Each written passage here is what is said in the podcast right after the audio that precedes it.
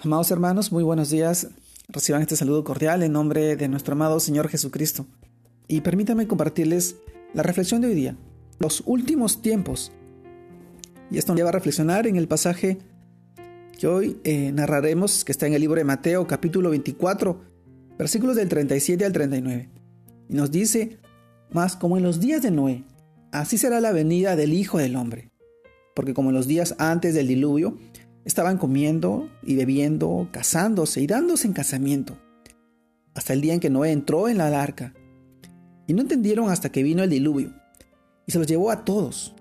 Así será también la venida del Hijo del Hombre.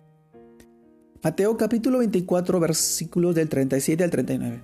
Amados hermanos, el tema de hoy día, los últimos tiempos. Esto nos lleva a reflexionar en este pasaje y a entender cómo en el inicio, así también será en el fin de los tiempos. Además de la serie de acontecimientos que habrá en el mundo antes de la venida de nuestro Señor Jesucristo. También serán notorias otras conductas abominables en el actuar de las personas. Nos dice la palabra de Dios hoy que será como en los días de Noé. Es decir, como eran los días de Noé. Que los hombres estarán llenos de maldad y que los pensamientos de su corazón serán siempre hacia la maldad, hacia el mal. Vemos hoy, hoy en día, cómo, cómo cada ley y cada petición del ser humano son totalmente contrarias a los principios de Dios. No hay temor de Dios. Las personas solo quieren satisfacer sus deseos de, de, de, cualquier manera. No les importa el inocente, no se rigen por virtudes como la verdad, la justicia y la bondad, sino que son respaldadas por las blasfemias, las mentiras, el engaño, la crueldad, las calumnias, la avaricia, y emociones completamente desbordadas que llevan a la, perdición y al pecado.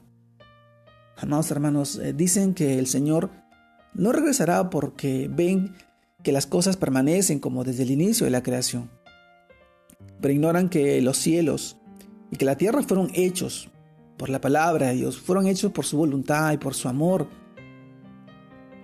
Dice la palabra de Dios que el regreso del Señor se da inesperadamente, que cuando digan paz y seguridad, entonces vendrán sobre ellos destrucción repentina. Esto lo encontramos en los pasajes en el libro de 1 de Tesalonicenses, capítulo 5, verso del 2 al 3. También lo encontramos en el libro de 2 de Pedro, capítulo 3, versículos del 3 al 6.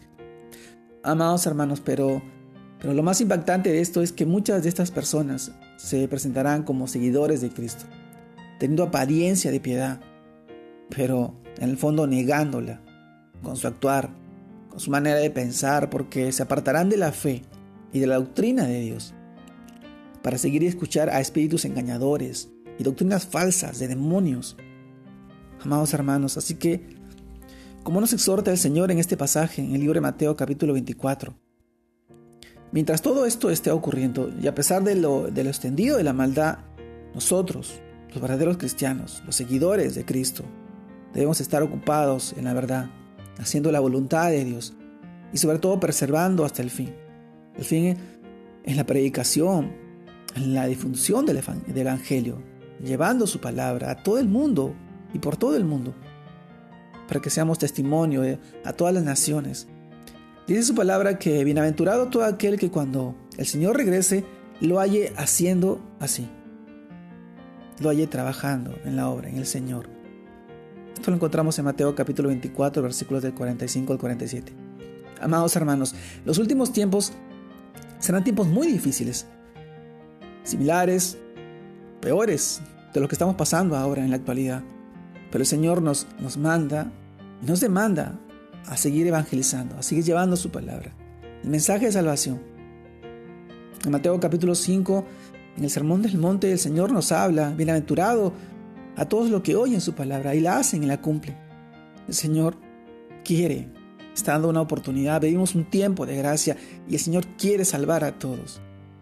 Muchos dan por tardanza su venida, pero el Señor es justo, es bueno y misericordioso y no permite, no quiere que todos se pierdan y perezcan. Él quiere que todos accedan al arrepentimiento, en la conversión, en el amor, en el entendimiento de su palabra a través de su Santo Espíritu. Vivimos un tiempo difíciles y es cuando hoy tenemos que predicar el Evangelio con, con más denuedo, buscando la salvación de todas aquellas personas, y especialmente de nuestra familia, aquellos que no conocen a nuestro Señor. Hoy en este tiempo yo te invito a seguir predicando el Evangelio, a seguir creciendo y fortaleciéndote cada día, cada día en su palabra, para bendición de tu vida y la vida de tus seres queridos. Te mando un fuerte abrazo, Dios te guarde y te bendiga en este tiempo. Sigamos evangelizando, llevando su palabra, en el bendito nombre y poderoso nombre de Cristo Jesús. Bendiciones a todos.